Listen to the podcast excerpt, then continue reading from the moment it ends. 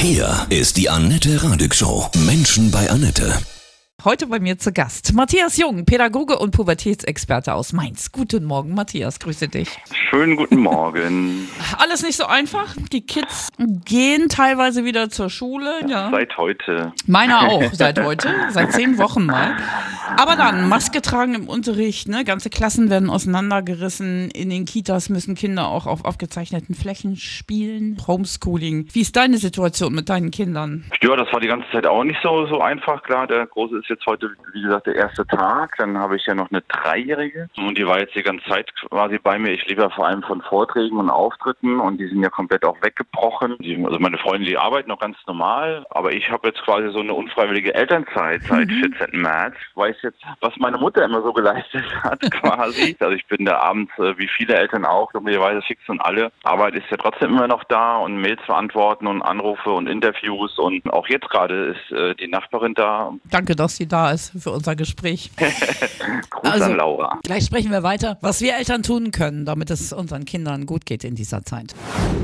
Matthias Jung, Pädagoge und Pubertätsexperte aus Mainz. Was glaubst du, welche Auswirkungen diese Corona-Schutzmaßnahmen auf unsere Kinder haben? Bei, bei Teenagern halt, dass sie so ein bisschen, bisschen lost gerade sind. Der, der sichere Hafen Eltern, der ist jetzt so ein bisschen in Frage gestellt in der Form, dass die Eltern selbst nicht genau sagen können, wie es weitergeht, wann so ein Termin. Wir sehen uns ja alle nach einem Termin, dass man sagt, oh, bis Oktober ist vorbei. Ja. Und da hängt die Eltern auch in der Luft und das macht die Teenager so ein bisschen unsicher, aber sie brauchen ja diesen sicheren Hafen. Die, die wachsen ja auch mit dieser Unsicherheit auf, indem sie halt immer wieder in den sozialen Medien sind, ganz viele Nachrichten konsumieren und die sind momentan auch nicht immer so gut. Und äh, gerade wenn ich so an die Verschwörungstheorien denke, brauchen Teenager viel, viel Erklärung von den Eltern, bekommen sie teilweise aber nicht, weil die ja selbst nicht genau wissen, ja. wann das Ganze zu Ende ist. Aber sie sehen ja auch ihre Freunde nicht, ne? Das ist ja so, also wenn so eine Klasse einfach mal geteilt wird und äh, deine Best Buddies sind in der anderen Gruppe, das ist auch krass, ne? Genau, aber Teenager in einem gewissen Alter, 16, 17, mhm. Ähm, die brauchen uns Eltern gewissermaßen nicht. Im Mittelalter äh, haben die da mit den Eltern gar nichts mehr zu tun gehabt.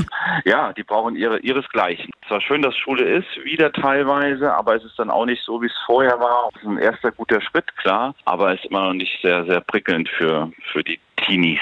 Was können wir denn tun als Eltern, dass da auch keine Spätfolgen entstehen? Der Pädagoge sagt immer so schön, im Gespräch bleiben. Das heißt, immer wieder fürs Gespräch bereit zu sein. Ein Teenager möchte nie genervt werden, ne, indem man jeden Tag hingeht und sagt so, und wie geht's? Und das wollen sie auch nicht. Aber man muss schon ein bisschen, ähm, ich sage immer, die Tür offen halten. Also immer fürs Gespräch, sage ich mal, bereit zu sein. Der hat oft Fragen, gerade in Bezug auf Corona und will dann auch was wissen. Ein Teenager ist ja deshalb haltlos, weil die Bauarbeiten im Gehirn quasi ja voranschreiten der Pubertät. Und da kommt dieser Aspekt des logischen Denkens, des rationalen Denkens, der, diese Hirnreaktion kommt erst ganz am Schluss. Du sagst, das Wichtigste ist, dass man da ist, wenn die Pubertiere mal reden wollen über die ganze Corona-Situation. Das kann oft am Ende des Tatorts sein, letzte fünf Minuten, Teenager kommt, wir reden. Und das kann passieren, ja, die haben da kein Timing. Nee. Und dann muss man bereit sein und sagen, okay, drück auf Pause und ähm, jetzt will er reden. Das ist eh selten, das wissen wir alle, dass unsere Teenager, vor allem die Jungs, gerade sehr wortkarg sind, sind in der Pubertät.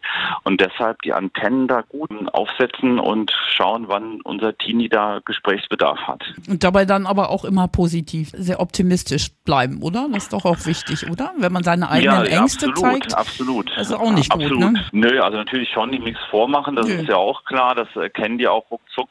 Klar, aber auch einen gewissen Realismus setzen, das Ganze. In den Kitas, in den Schulen gibt es ja durch Corona so Sicherheitsflächen, markierte Flächen. Kommen Kinder damit klar, die vorher immer frei waren? Na, ich glaube schon, dass sie es mittlerweile einfach auch so ein bisschen jetzt gelernt haben. Ich glaube sogar, dass gerade so Grundschüler, die würde ich theoretisch viel früher in die Schule lassen als jetzt mal so Teenager, weil ich sehe es bei meinem Sohn, der wird jetzt zehn, ja, der hört, wenn die Lehrer was sagen, seine ganzen Freunde sind sehr konzentriert und ich glaube, sie werden es, glaube ich, sehr, sehr gut machen. Teenager machen das auch gut, klappt schon, aber dann ist die Schule aus und dann wird sich mich doch wieder umarmt oder hier geherzt. Mhm. Das ist deutlich schwerer. Ich glaube, dass die Kinder wissen, dass ähm, gerade was los ist mit Corona und ich glaube, die werden das sehr, sehr gut machen und das jetzt nicht als große Belastung sehen. Also was ich auch so gehört habe, ist, dass sie es am Anfang natürlich, wie es ist, wenn was Neues da ist, vielleicht sogar spannend finden. Auf einmal sind da Hütchen aufgestellt. Wichtig ist, dass die Schule einfach wieder beginnt, dass sie wieder anfängt, dass immer wieder ein Schritt in die richtige Richtung geht. Also du glaubst nicht, dass ganz viele Angststörungen dadurch entstehen? Nee, aber das, das hängt natürlich auch damit zusammen, wie das Eltern ähm, zu Hause einfach kommentieren alles, was natürlich schon ein bisschen auf Dauer auch entwicklungsschädigend ist, dass sich die Teenager jetzt sehr gut benehmen. Also dass dieses Abnabeln, was ja in der Pubertät äh, nötig ist, dass zu Corona-Zeiten das ein bisschen gerade auf Pause gedrückt ist, weil man, man, man nabelt sich ja nur ab, man geht ja nur auf Kontra, wenn man sich wohlfühlt. Die Teenager fühlen sich in der momentanen Situation nicht so wohl. Und deshalb höre ich eigentlich von vielen Eltern,